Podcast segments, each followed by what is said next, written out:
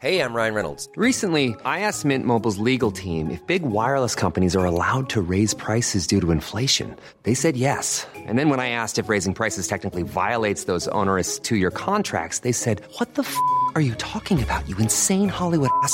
So to recap, we're cutting the price of Mint Unlimited from $30 a month to just $15 a month. Give it a try at mintmobile.com slash switch. $45 upfront for three months plus taxes and fees. Promo rate for new customers for limited time. Unlimited more than 40 gigabytes per month. Slows. Full terms at mintmobile.com. El Heraldo Radio presenta Cámara de Origen. Un espacio para enterarnos del trabajo de las legisladoras y legisladores en los Congresos de México. En Cámara de Origen tiene la palabra Carlos Zúñiga Pérez.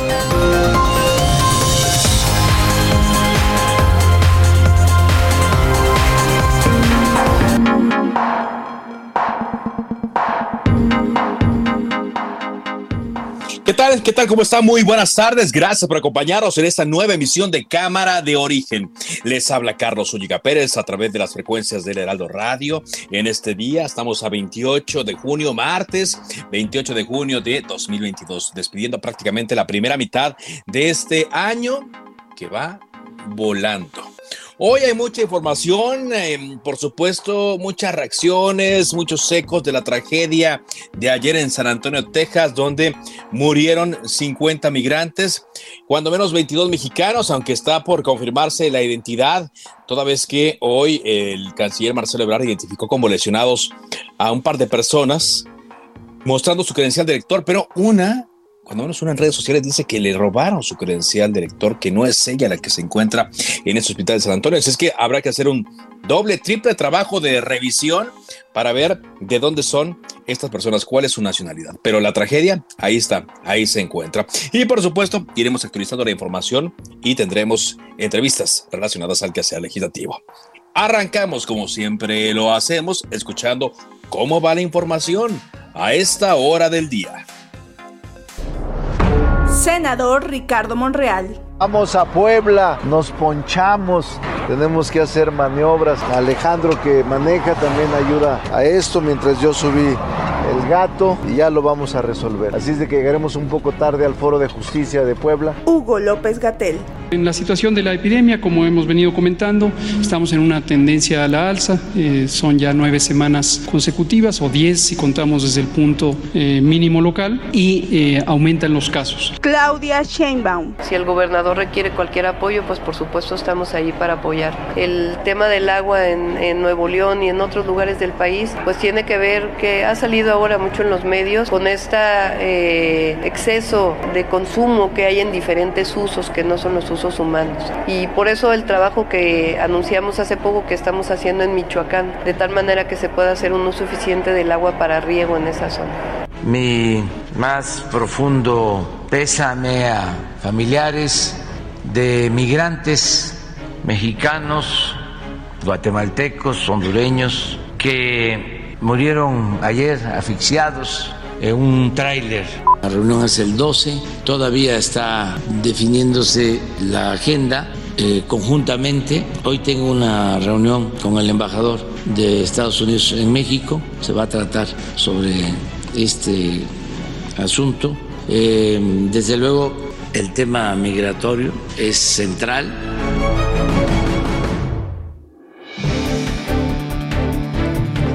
Y aquí, aquí más de la información del día.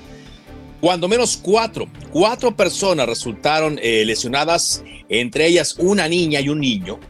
Esto durante una agresión que ocurrió el día mm, de hoy en la mañana, mientras eh, muchas personas hacían fila en Puebla para recibir la vacuna contra eh, la COVID-19. Vaya, recordemos que estamos en la etapa de vacunación de menores de entre 5 y 11 años de edad.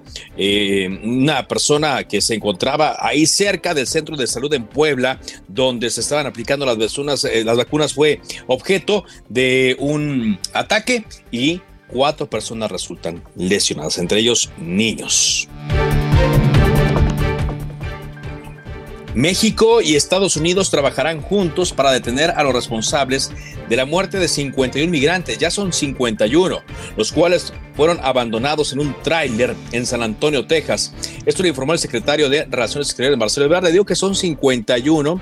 De acuerdo a lo que eh, anuncian las autoridades, una persona más eh, falleció. La comisionada del condado de Bexa, Rebeca Clay Flores, actualizó la cifra de muertos y dice que son 39 hombres y 12 mujeres los fallecidos en esta grave, grave tragedia en San Antonio. Por su parte, el embajador de Estados Unidos en México, Ken Salazar, considera que este caso es un llamado a líderes de las naciones y organizaciones civiles a enfrentar y resolver el problema del tráfico ilegal de personas. La población LGBTI más en México asciende a 5 millones de personas, 5.1% de la población de 15 años y más. Es decir, uno de cada 20 ciudadanos se reconocen como parte de este colectivo, de acuerdo a datos del INEGI. 5.1% de la población. Y hoy, hoy la Fiscalía informó, la Fiscalía de la Ciudad de México, que se consiguió una sentencia, una sentencia importante en contra de Óscar Andrés Flores Ramírez, alias El Lunares, señalado como líder del grupo delictivo de la Unión Tepito. Fue sentenciado a 27 años y 6 meses de prisión al ser encontrado penalmente responsable por el delito de homicidio calificado. Son las 4 de la tarde con 6 minutos. Llegó una oferta para los amigos. 4x3 en todas las botanas Barcel y Sabritas. Y además, 12 packs de cerveza en lata de las marcas Tecate Regular o Light, Curse Light e Indio. De 160 a solo 99 pesos con 200 puntos. Con Julio lo regalado te llega. Solo en Soriana. A junio 30. Aplican restricciones.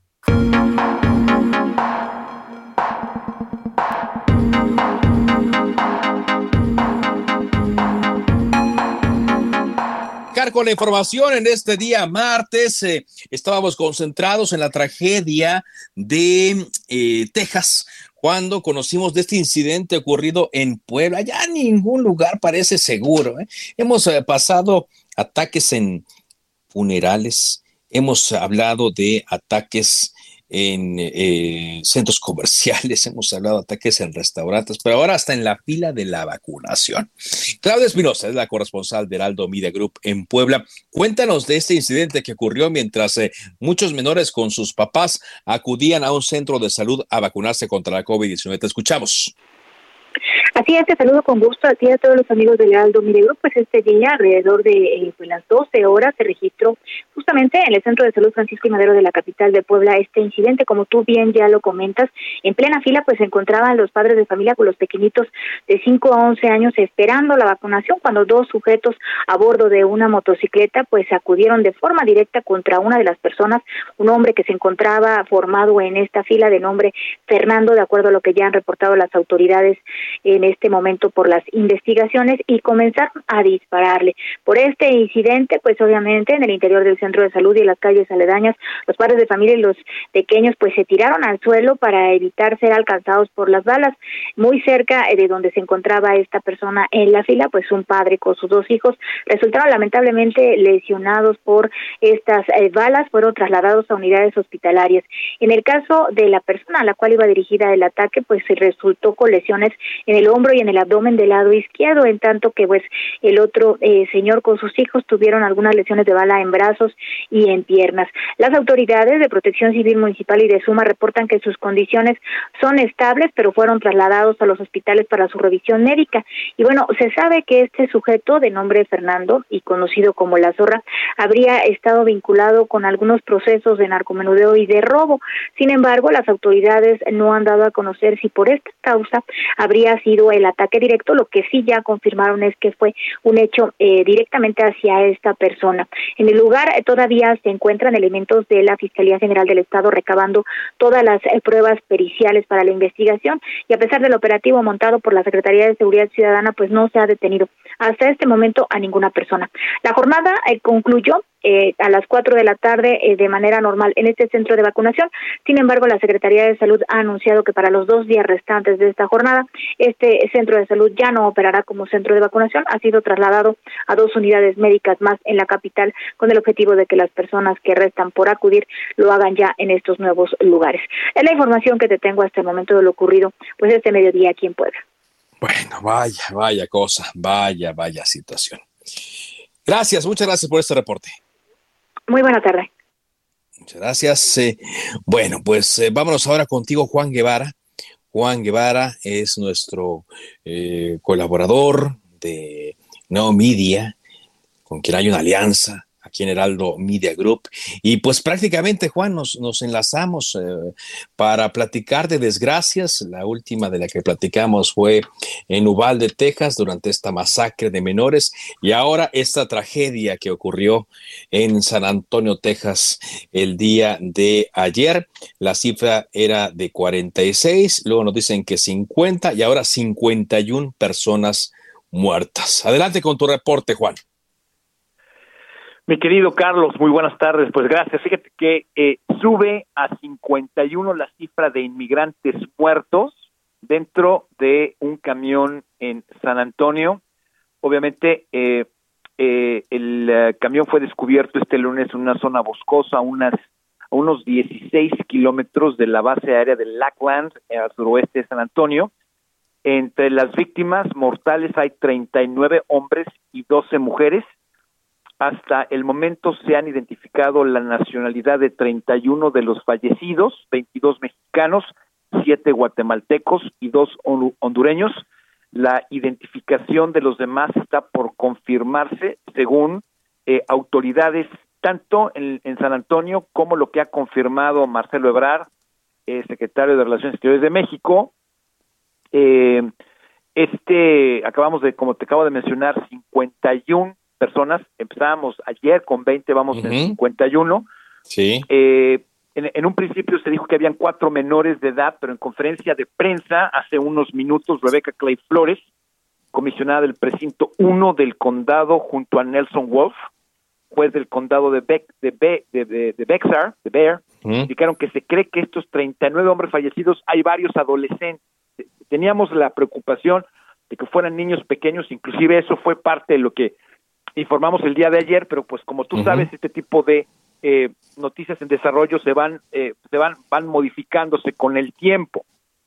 Sí. Eh, aquí lo importante es decirle a nuestra audiencia que este caso ya se lo adjudicó el FBI y esto ya se convirtió en una investigación federal. Esto es número uno. Número dos, se, se, está completamente eh, certificando que esto es un tema de tráfico humano entre bandas criminales de coyotes en, que operan en ambos lados de la frontera. No se sabe hasta este momento, Carlos, si el camión que traía a estos inmigrantes cruzó México. Lo vemos aquí en la media muy poco probable, específicamente porque Greg Abbott ha impuesto restricciones muy serias para los camiones para cruzar la frontera, ya que hay muchísimas inspecciones de los camiones en donde a veces se tardan hasta ocho horas para poder dejar pasar a un camión. Entonces, consideramos, aunque esto no lo ha dicho la autoridad, consideramos poco probable que haya sido así. Entonces, lo que consideramos que sucede, que lo más probable es que se, se pasan los inmigrantes por la frontera y entonces los distribuyen en diferentes vehículos, uno de ellos un camión de carga, y es donde empiezan a distribuirlos, empiezan a transportarlos en los Estados Unidos. Esto, eh, pues obviamente el gobernador Greg Abbott rapidísimo culpó al presidente Biden por permitir, por permitir este tipo de eh, eh, frontera abierta con México, en donde pues los inmigrantes pasan y pues este problema que tenemos en la frontera, el Greg Abbott, el gobernador de Texas, está inmediatamente pasándoselo a eh, al presidente de los Estados Unidos. Sí, pues está en campaña política. sí, sí, claro, claro, una cuestión política. Por supuesto, las declaraciones de López Obrador en la mañanera donde dice que mandaba este eh, eh, pues sus condolencias. Aquí en los Estados Unidos no cayeron muy bien porque parte de los medios informativos dice bueno el presidente de México manda condolencias pero no hace nada para detener el flujo ilegal de personas que quieren pasar a Estados Unidos y que están arriesgando su vida como estas 51 personas. Entonces eh, esto es una noticia en desarrollo. Obviamente estamos aquí en Houston dándole mucho seguimiento. Nuestro equipo en San Antonio está pendiente de todo lo que está sucediendo y si hay alguna noticia importante, pues se las haremos saber. Claro, claro. Entonces, bueno, eh, tardará un tiempo, así se llevan su tiempo las autoridades de Estados Unidos, tardará un tiempo en pues identificar eh, la, la realidad de las personas, porque eh, como lo comentaba yo durante el resumen, Juan, una, mm, vaya, el canciller Marcelo Ebrard da la identidad de dos presuntos mexicanos que estaban lesionados, pero sale una publicación en redes sociales de una joven diciendo que esa es su credencial de lector, pero que ella se la robaron hace tiempo y que ella se encuentra en Chiapas, que no está ahí en San Antonio. Afortunadamente es una buena noticia, entonces habrá que hacer un doble trabajo de verificación o quizá más de quiénes son estos migrantes, porque pues evidentemente no llevan eh, la, documentación eh, correcta o la documentación de ellos, pues. No, y solamente hay que, y hay que destacar que tenemos, ya, ya se reportaron las autoridades aquí en San Antonio que hay tres personas detenidas. No se ha dado la identidad de estas tres personas. eh, pero pues bueno, estamos en espera de que nos digan quiénes son los sujetos de investigación, las personas que están, están consideradas como sospechosos de estos crímenes. Y bueno, pues como te digo, Carlos, estaremos pendientes porque esto sigue siendo una noticia en desarrollo que ha simbrado a todos los Estados Unidos. Así es. Ojalá, ojalá y quede esto como una lección para todos. Muchas gracias. Estamos atentos, Juan. Estamos en contacto, Carlos. Gracias a ustedes. Muy amable. Y, hay un dato también que se está dando porque nos eh, llega este reporte de que eh, eh, habrían sido rociados con condimento para visteces para disfrazar su olor. es lo que dicen medios locales. El condimento en las personas pudo ser un intento para disfrazar el olor. Imagínense nada más. Bueno, está con nosotros en Cámara de Origen el senador Juan Cepeda, integrante de la Comisión de Relaciones Exteriores. Juan, senador, muchas gracias por acompañarnos. ¿Cómo le va? Mm, Carlos, buenas tardes. Un saludo a ti, el auditorio. Con el gusto de saludarlos.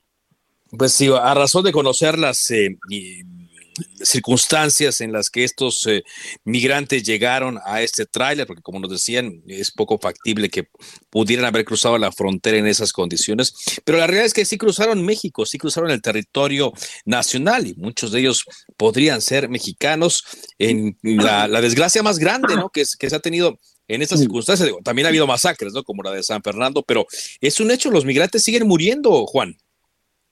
Sí, primero externar mi, mi consternación, mi dolor por este hecho lamentable.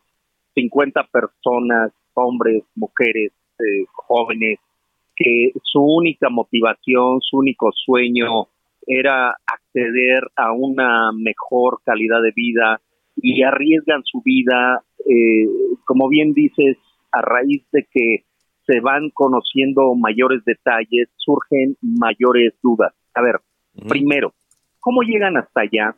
Y hemos visto nosotros estas caravanas de migrantes que, que hacen lo que haría cualquiera de nosotros, agruparse para protegernos, para poder tener seguridad en este trayecto, primero de México, luego cruzar la frontera y quedas en manos de estas bandas criminales, que no es poco dinero el que cobran, por un por una pasada hacia Estados Unidos y que después ya en territorio norteamericano los apilan en estos trailers que son auténticos trailers de la muerte.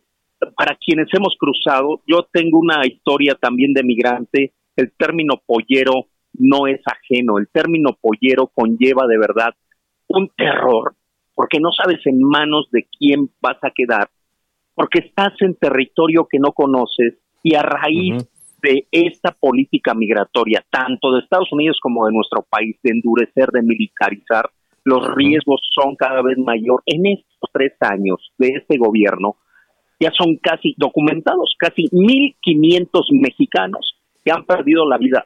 Estas son cifras oficiales, pero pueden ser más las extraoficiales porque muchos van sin documentos, como bien lo decías ahorita Está diciendo, no soy, por si yo estoy acá y aparece mi credencial de allá. Es decir, hay un mundo controlado por el crimen que propicia estas desgracias. Es criminal lo que estamos viviendo y de verdad ya debemos de parar esto. Se tiene que garantizar una migración segura, vigilada. Son derechos humanos. La migración es un derecho humano donde el ser humano aspira a una mejor condición para desarrollarse como persona. Entonces, lamentable y hay mucho que hacer e investigar. Sí. Investigación, por supuesto, una investigación que le dé justicia a estas personas, sean de la nacionalidad eh, que sean, eh, sean centroamericanos, eh, sean mm, mexicanos, y que se busque a las mafias que están detrás de estos grupos, porque quedó pendiente también, Juan, una, una, investigación a fondo. Todavía no sabemos quiénes, por ejemplo, fueron los responsables del tráiler que se volcó allá en Chiapas, ¿no? Que también dejó una cantidad importante de de fallecidos y por eso pues, las mafias siguen haciendo lo suyo. Porque hay colusión, Carlos. O sea, a mí no me queda la menor duda de que las autoridades encargadas de combatir estas mafias criminales de tráfico de personas están coludidas porque es un dineral el que te cobran de, de ir de un país a otro y de México, de México hacia allá se ha documentado que cobran más de 10 mil dólares por el cruce solamente en la frontera. Si eso lo multiplicamos por los miles y miles de compatriotas o de centroamericanos o de sudamericanos o de africanos que cruzan, es un dineral impresionante y hay mucho dinero ahí por medio que obliga necesariamente una investigación de las autoridades encargadas de combatir esto. A mí no me queda la menor duda de que hay colusión de las autoridades. No pueden hacer ojos eh, ciegos a una realidad que está ocurriendo y que deja escenas dramáticas con consecuencias eh, eh, atroces como esto que estamos viviendo, Carlos. De verdad, el gobierno federal tiene mucha responsabilidad en esto que está pasando. Pues sí. Eh, senador Gerardo Teba, no, quisiera dejar, mm, eh, aunque me queda poquito tiempo, pero no quisiera dejar de preguntarle sobre el incidente que denunciaba en Ciudad Nezahualcóyotl, donde varios eh, eh, brigadistas del Movimiento Ciudadano fueron detenidos. ¿En qué va este asunto? ¿Fueron liberados ya? Sí fueron liberados. Para quienes nos escuchan, en Nesa se ha disparado el índice delictivo más de 40% en delitos como, como robo, como, como violaciones a las mujeres eh, y nosotros hemos venido denunciando eso porque hay que demandarle al gobierno que dé resultados. Eh, y ayer colocando pues esta denuncia en un acto eminentemente político porque somos un partido de oposición y la constitución nos protege nuestro derecho de manifestar, de manifestar nuestras ideas de asociación, de agrupación como partido político, el gobierno municipal empezó a utilizar a los policías municipales en lugar de estar persiguiendo a los delincuentes, los agarró para retirar nuestra propaganda, para detener a nuestros activistas, a nuestros militantes. Ya lo soltaron, hoy seguimos con la campaña, lo denunciamos y espero que el gobierno municipal no sea represor y que se ponga a dar resultados en materia de seguridad, que todos lo exigimos y lo necesitamos. Muy bien. Muchas gracias, senador, por esta entrevista, muy amable. Fuerte abrazo, adiós. Gracias igualmente. Hasta luego, Juan Cepeda, quien es el coordinador del Movimiento Ciudadano en el eh, Estado de México, senador de la República, integrante de esta comisión. Oiga, rápidamente le comento antes de irnos a un corte comercial que el dirigente eh, nacional del PRI, Alejandro Moreno, señaló que el PRI propondría realizar modificaciones a la ley de armas de fuego a fin de facilitar que las y los mexicanos puedan acceder a armas de eh, mayor calibre. No, no es una broma. Alejandro Moreno dice que su partido va a proponer estas modificaciones. Así lo anunció. Se trata de que a falta del Estado y de que no hay Estado que cuide a los mexicanos, los delincuentes sepan que la gente se va a poder defender.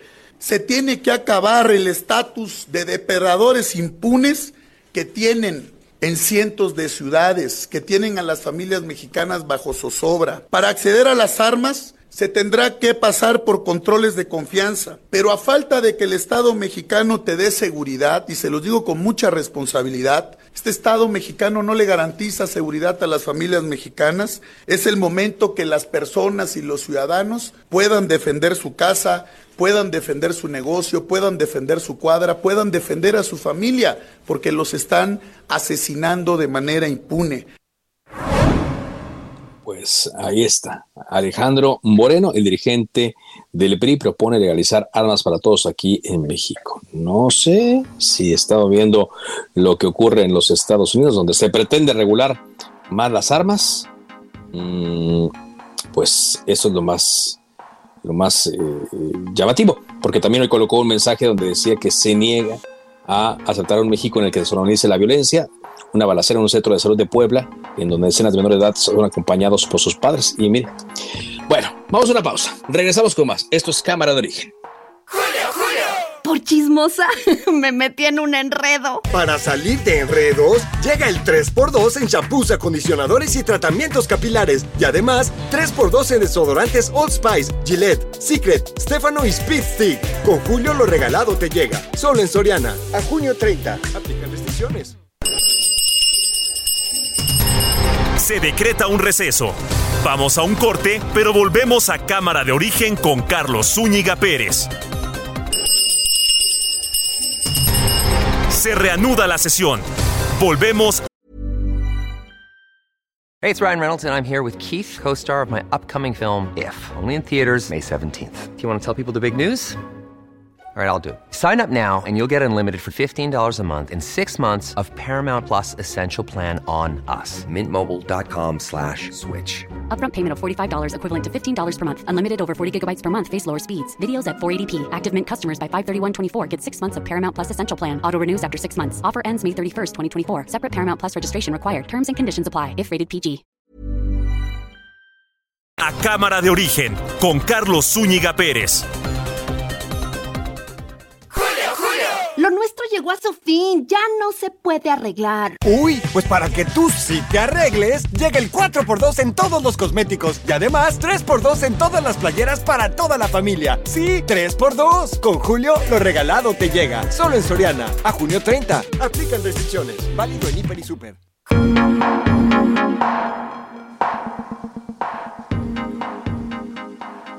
Avanzamos con la información, son las 4 de la tarde con 30 minutos, eh, tiempo del centro de México.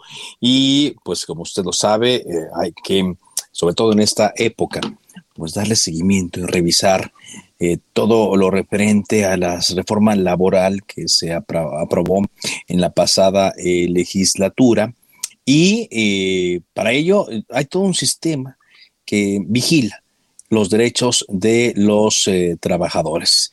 Y por ello, el día de hoy es que está con nosotros en la telefónica de Cámara de Origen el doctor Plácido Morales Vázquez, magistrado presidente del Tribunal Federal de Conciliación y Arbitraje. ¿Cómo le va, magistrado? Muy buenas tardes.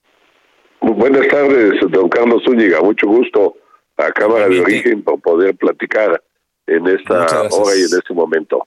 Muy amable, pues eh, sabemos que eh, están haciendo eh, todo un trabajo muy minucioso, magistrado, luego de que se hizo realidad la reforma laboral. ¿Y cómo, cómo han visto el, el camino de, de la implementación, la aplicación de esta reforma? Sí, en dos, dos caminos. Uno, lo- los trabajadores que corresponden al apartado A del artículo 123 de la Constitución, que son cualquier eh, trabajador que eh, preste un servicio o que trabaje más bien, para no confundir, con un particular. Y el otro caso es del apartado B, cualquier trabajador cuyo patrón sea un órgano del Estado, del gobierno federal, de alguno de los poderes de la Unión, de los gobiernos de los estados o incluso de los ayuntamientos. Son dos eh, universos en los que eh, oscila la llamada reforma laboral. Este es el Tribunal Federal de Conciliación y Arbitraje, el que yo presido. Este tribunal regula las relaciones entre eh, trabajadores al servicio del gobierno, individuales y colectivos. In- Interesante. Individuales y colectivos. Individuales y colectivos. ¿Y aquí cuál es el papel? ¿Cuál es el papel eh, que juega el eh, Tribunal eh, Federal de Conciliación y Arbitraje? Sí, mire, eh, como le dije antes, individuales y colectivos, y para eh, explicarlo lo más claro posible a su auditorio, el, eh, cualquier persona que tenga un conflicto de despido, de alguna prestación con algún órgano del gobierno, una secretaría del gobierno, con un organismo descentralizado, con algún organismo de seguridad, tiene en el Tribunal Federal de Conciliación y Arbitraje la instancia donde demandar sus derechos. El tribunal, por supuesto, eh, recibirá la demanda, atenderá eh, la parte, de, vamos a decir, la parte acusada, la parte patronal que conteste y resolverá lo que sea en su derecho. Si el trabajador se le despidió injustamente, pues ordenará la reinstalación. Si no se le pagaron sus eh, vacaciones, su prima de antigüedad, se ordenará que se le pague. Ese es en lo que toca en el apartado en el apartado B los conflictos individuales. Los conflictos colectivos son otros. Ya ve que la reforma laboral del primero de mayo del 2019 eh, modificó sustantivamente las relaciones laborales. ¿Por qué? Porque dio a los trabajadores, tanto particulares como trabajadores al servicio del Estado, el derecho de asociarse libremente, o sea, pertenecer al sindicato que le convenga. Y no constituir un sindicato con solo 20 trabajadores de cualquier organismo de la administración pública. y la otra, elegir a, a, sus representantes de manera del voto personal, libre, directo y secreto. Esto es un cambio sustantivo en la vida de las relaciones laborales. Recordaba usted a las grandes este, centrales, al CENTE, a la FENTE, organismos que concentraban eh, a toda la, mayoría de los trabajadores al servicio del gobierno. Eran como los que estaban intermediarios, ¿no? Que luego eso se prestaba para, pues para múltiples eh, situaciones eh, ajenas al bienestar del trabajador que fueron denunciadas en su momento, ¿no?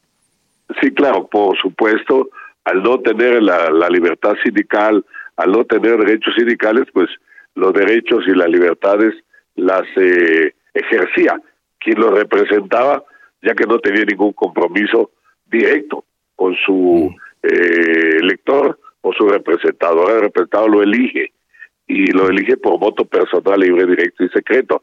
Así que eh, es un paso, uno de los tantos pasos de la reforma laboral que se echó a andar en este sexenio. Muy bien, pues muy, muy, muy interesante y sobre todo el, trabajo que se seguirá eh, haciendo para velar por, por los intereses de los eh, trabajadores. Oiga, eh, magistrado, no quisiera dejar irlo sin comentarle un, un, documento que nos llegó aquí en radio. Ve que como periodistas siempre estamos revisando una y otra y otra cosa y hay una encuesta que se hizo en el estado de Chiapas donde pues los chapanecos eh, lo ven con buenos ojos eh, para, para que usted eh, la gobernatura. Vaya, lo, evalúan muy bien. Sí, sí, sí, la, la, vi, yo veo todas las encuestas. Este, Es una encuesta hecha o realizada mediante las redes sociales con dos mil y tantas muestras y salgo muy muy muy bien este eh, colocado pues, yo he hecho mucho ejercicio público en Chiapas he estado muchos años allá yo soy de allá haciendo mucha tarea eh, de carácter político y bueno uno al tiempo va uno identificándose con sus, eh, su pueblo su gente y tenemos un buen ejemplo el ejemplo es el del presidente Andrés Manuel López Obrador Ajá. ¿Y, usted cómo ve e, e, ese guiño que le hacen? Pues ese guiño es producto de otro guiño. Yo hice un guiño y me contestan con un guiño. Y ahí nos vamos guiñando hasta, de todos para la elección falta un poquito, falta es el 2024, exactamente la misma, eh, el mismo día de la jornada electoral federal para renovar al Poder Ejecutivo Federal, allá se renueva en Chiapas. Pero ya ven que los ánimos andan, este, eh, andan, eh, diríamos, eh, templados. No están totalmente calientes, pero sí ya andan un poquito templados. Y uno no puede estar ajeno a los ánimos del pueblo. Yo estoy en Chiapas, yo eh, visito, recorro, platico con las gentes, hago un ejercicio ya de divulgación de lo que son las bases de la cuarta transformación transformación nacional y eso me permite mantener una gran identidad con la gente de Chiapas. Sí, digo, no está nada mal, digo. Hay un 29.1% de los encuestados que lo ubican muy bien por encima de otros y, sobre todo lo que es más valorado en estos tiempos políticos, un 42.4% que señala que eh, usted inspira más confianza para gobernar el estado de Chiapas. Pues eh, la confianza en, Chiapas ya hemos experimentado diversas este, personalidades, jóvenes, medianos, maduros.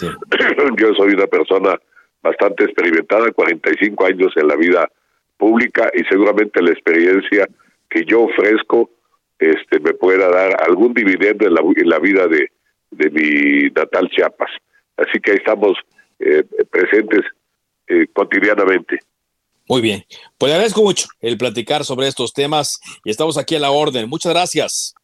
Gracias, don Carlos, gracias por la oportunidad y un saludo a todo su auditorio. Muy amable. Gracias a, a el magistrado doctor Plácido Morales Vázquez, presidente del Tribunal Federal de Conciliación y Arbitraje. Eh, cambiamos de tema cuando son las 4 de la tarde con 39 minutos. Eh, ya eh, hay respuesta a el reclamo que dio el gobernador de Nuevo León, Samuel García, durante el fin de semana, diciendo que los neoleoneses siempre están puestos para apoyar a otros estados mexicanos cuando hay desgracias, pero que ahora nadie ayuda a Nuevo León, ahora que falta agua.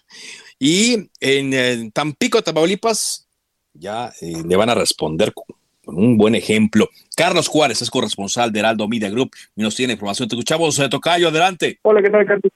Qué gusto saludarte a ti y todo el territorio y te comento que como parte de la ayuda que se ha enviado a la zona de Monterrey y su área metropolitana, desde el norte de Veracruz, para ser más específicos, aquí en los límites con Tampico, en el municipio de Tampico Alto, será enviada una pipa con más de 25 mil litros de agua purificada Así lo dio a conocer el presidente de la Fundación Equipo Cachitas, Adrián Domínguez Rangel, explicó que se sumó al grupo de ayuda que están realizando empresarios de la zona sur de Tamaulipas para enviar justamente el vital líquido luego de que hay miles de personas afectadas por la sequía allá en la Sultana del Norte. Domínguez Rangel explicó que la pipa será enviada en los próximos días a esta área de, de Nuevo León, donde habrá coordinación con autoridades de aquella entidad para que sea repartida para las familias afectadas.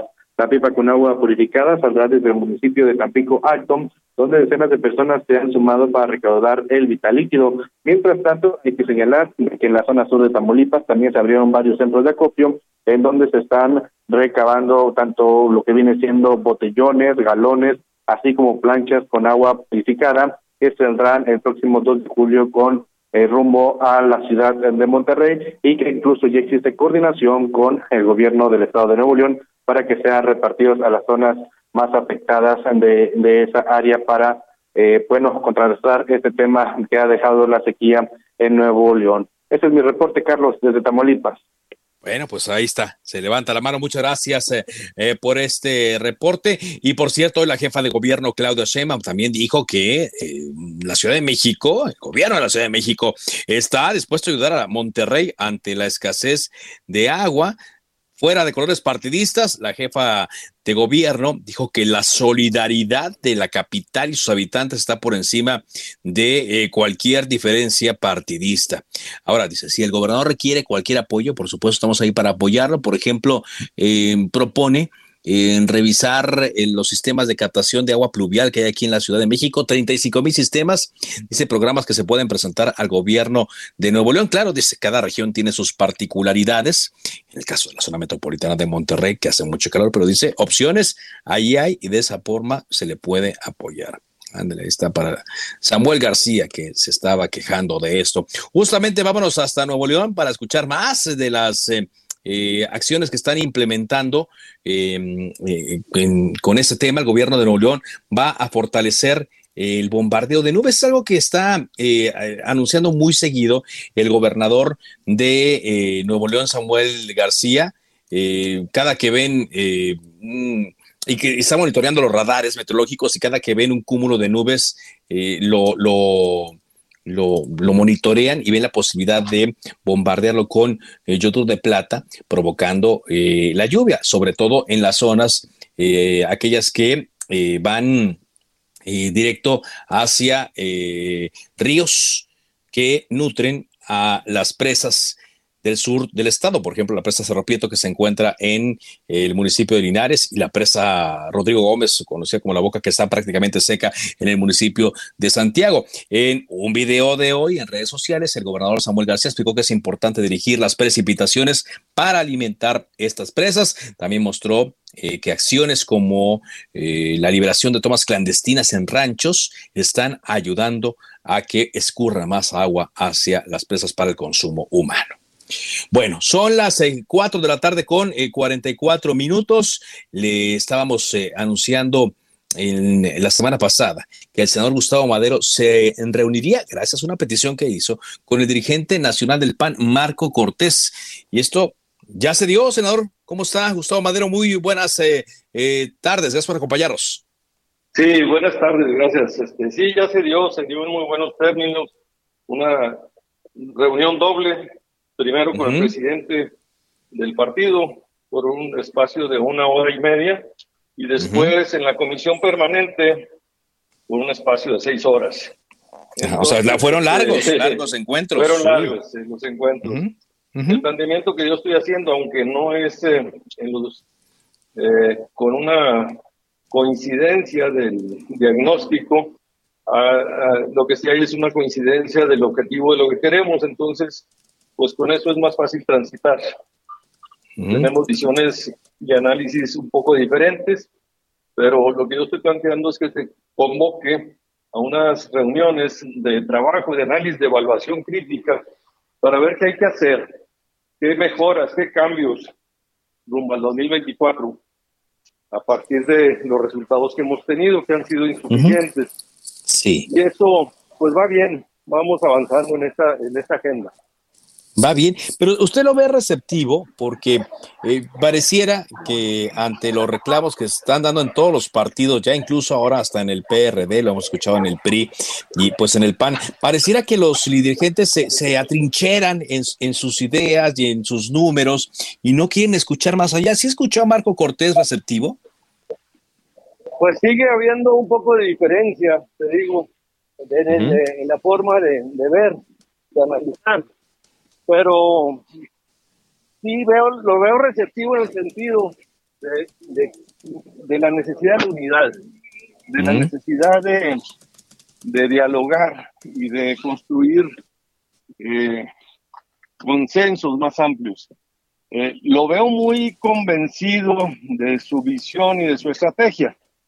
Eh, no, no lo veo que, que, ceda mucho en, en, compartir una visión distinta, pero también reconozco que lo veo abierto a mantener el diálogo y la negociación y la inclusión y la suma para no debilitar al partido. Y en eso yo coincido, yo creo que necesitamos un pan fuerte, necesitamos una unidad opositora, no, no, no conviene la crítica destructiva, necesitamos una crítica eh, constructiva y propositiva. Y eso, ese equilibrio eh, frágil es el que yo me he querido mover. Eh, para algunos eh, lo entienden, para unos soy tibio y para otros soy este, incómodo porque no estoy completamente alineado al partido y, estoy tratando de, de, ser una voz discordante que llame la atención. Pero creo que está bien, para a ver, eh, se, está, cortando un poquito la comunicación, déjenme ajustarlo nada más, eh, eh, senador. Gustavo Madero, quien nos dice que tuvo esta reunión con el dirigente nacional del PAN, Marco Cortés, donde también habló sobre la intención de revisar las alianzas con el PRI y con el Partido de la Revolución Democrática luego de los resultados de las elecciones del día 5 eh, de junio. Es decir, ya va un mes casi de esta elección y eh, en los partidos se está llamando a una reflexión, se está eh, llamando a em, revisar si esta estrategia es la que está funcionando ante la fortaleza y la fuerza que tiene el partido del presidente López Obrador, el Movimiento de Regeneración Nacional y lo, avasallante que está mm, resultando. Vienen dos elecciones importantes, una en Coahuila, donde hubo un meeting el fin de semana pasado, hubo eh, un eh, acto en el Estado de México que fue eh, el um, punto de partida para que las corcholatas mostraran unidad, entre comillas, aunque cuando hay Ricardo Monreal, pero también se dijo, vamos por el Estado de México y eh, por lo tanto pues se estarían eh, perdiendo eh, importantes bastiones. estoy leyendo también, senador Gustavo Madero, que usted envió una, una carta al presidente nacional del PAN. ¿Esto fue antes o después de la reunión? No, fue, bueno, yo, todo esto se motivó por una serie de, cartas que he estado enviando, primero al presidente del partido, anunciándole la, la necesidad de esta de, esta reunión. Después él ya me, me recibió para platicar y ya presenté ante la comisión permanente la carta que, hice pública el día de hoy, este, en donde pues hago el planteamiento de cómo el partido pudiera eh, avanzar si se abre a que la candidatura sea con participación abierta de los ciudadanos y no sea una decisión popular y se construye un gobierno de coalición y no una simple alianza electoral. Eh, son ideas que ahí comparto para poder eh, tener un proyecto más potente frente a Morena, porque el proyecto de Morena eh, es un proyecto pues que tiene el respaldo del Estado mexicano, del presidente de la República, de los programas sociales y no va a ser fácil vencer y convencer. En el 2024 con todo este andamiaje, 20 gubernaturas, el presidente en campaña, y los programas sociales van a, entre otras cosas, el narcotráfico que también nos ha impedido obtener triunfos en las elecciones pasadas, como en el caso de Tamaulipas, de Michoacán y todo el Pacífico eh, de las elecciones del 21, el narcotráfico también ha influido. Entonces, el proyecto del, de la oposición tiene que ser un proyecto muy potente, de la máxima unidad posible, y aquí la necesidad de ir juntos todos. Este, el movimiento ciudadano está tratando de jugar eh, el, la partida individual y esto es muy peligroso porque fractura a la oposición en beneficio del proyecto eh, del incumbente que es el presidente Andrés Manuel y su gobierno. Ahora, usted también hace aquí tres propuestas y las llama disruptivas que pueden generar un cambio positivo y esperanzador. Habla de abrir el método de elección de candidatos, habla de construir una amplia coalición plural política y ciudadana, lo que nos decía, habla de eh, un programa y plataforma política de centro progresista, social y democrático que ponga en el centro las necesidades eh, de eh, las personas. Esto que usted propone se puede hacer con las personas que están dirigiendo actualmente al Partido Acción Nacional. Sí, sí se debe poder hacer. Este, por eso yo no pido cambio de personas, sino cambio de estrategias. Este, y, y sí se debe poder hacer si hay esa apertura y se ponen por encima los intereses del país más que los intereses particulares y los compromisos de los dirigentes con algunos de sus apoyos de sus electores internos, lo que le llamamos los padroneros, los que controlan los padrones de, de militantes, ¿verdad? Que, que esos son los que cooptan en muchas ocasiones eh, y rigidizan eh, la actuación de los dirigentes nacionales.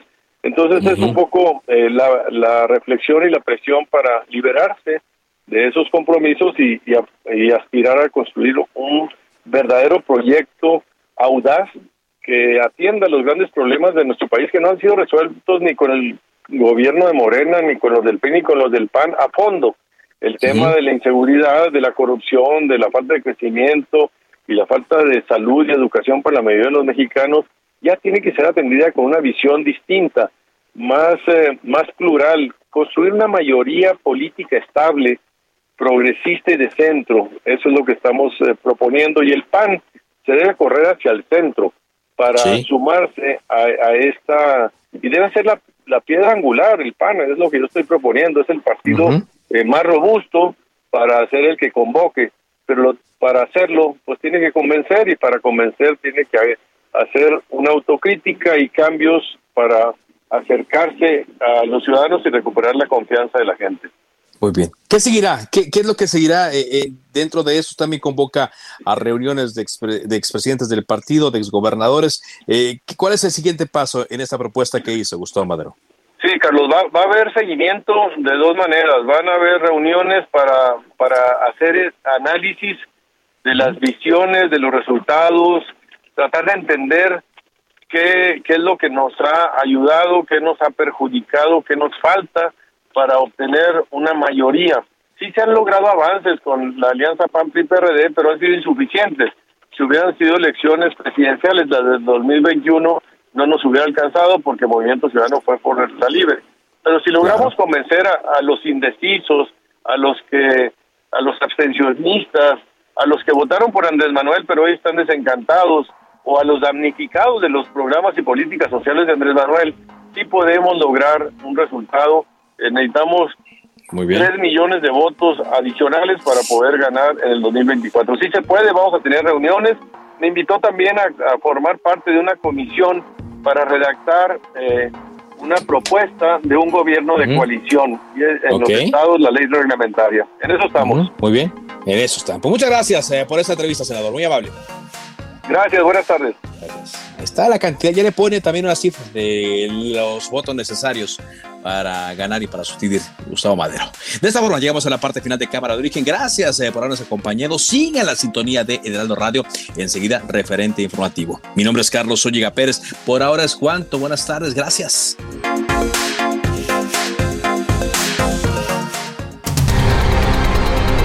Se cita para el próximo programa. Cámara de origen, a la misma hora, por las mismas frecuencias del Heraldo Radio. Se levanta la sesión.